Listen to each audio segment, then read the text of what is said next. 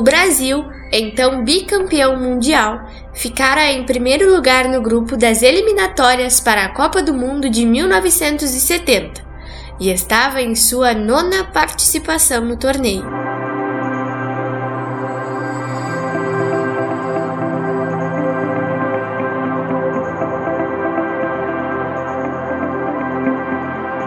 A equipe brasileira contava com jogadores de grande prestígio nacional e internacional, como Pelé, Tostão, Rivelino, entre outros, e foi eleita pela revista World Soccer como a melhor equipe de todos os tempos.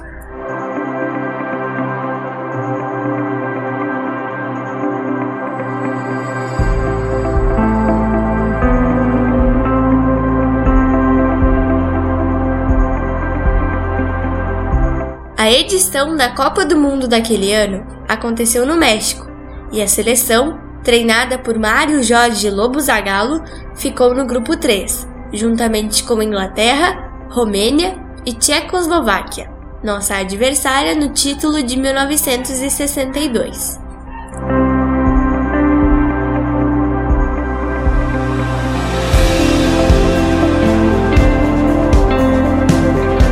Fizemos uma primeira fase muito boa, assim como haviam sido nos títulos anteriores, e terminamos no primeiro lugar do grupo.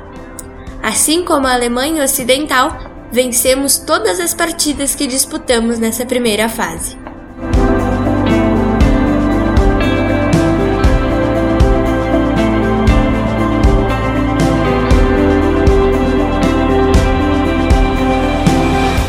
fase de grupos da nossa seleção ficou marcada na história do futebol brasileiro por causa de muitos lances incríveis. Um exemplo deles é uma defesa considerada por muitos antológica do goleiro da Inglaterra na segunda partida dessa fase, partida esta vencida pelo Brasil por 1 a 0.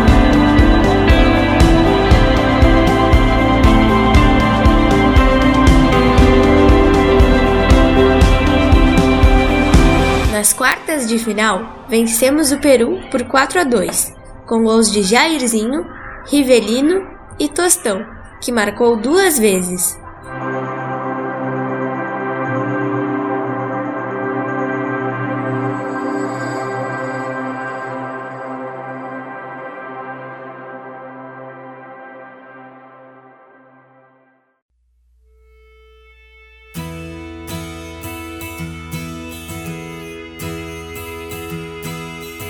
Na semifinal, contra o Uruguai, viramos o jogo e vencemos por 3 a 1, com gols de Clodoaldo, Jairzinho e Rivelino. Essa partida também fica marcada por mais um lance famoso de Pelé, no qual ele dá um drible de corpo no goleiro uruguaio e chuta para fora,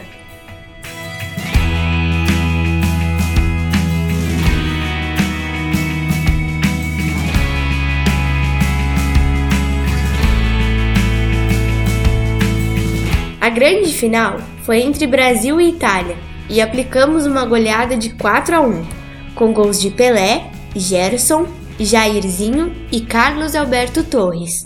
E a seleção sagrou-se como a primeira tricampeã mundial de futebol.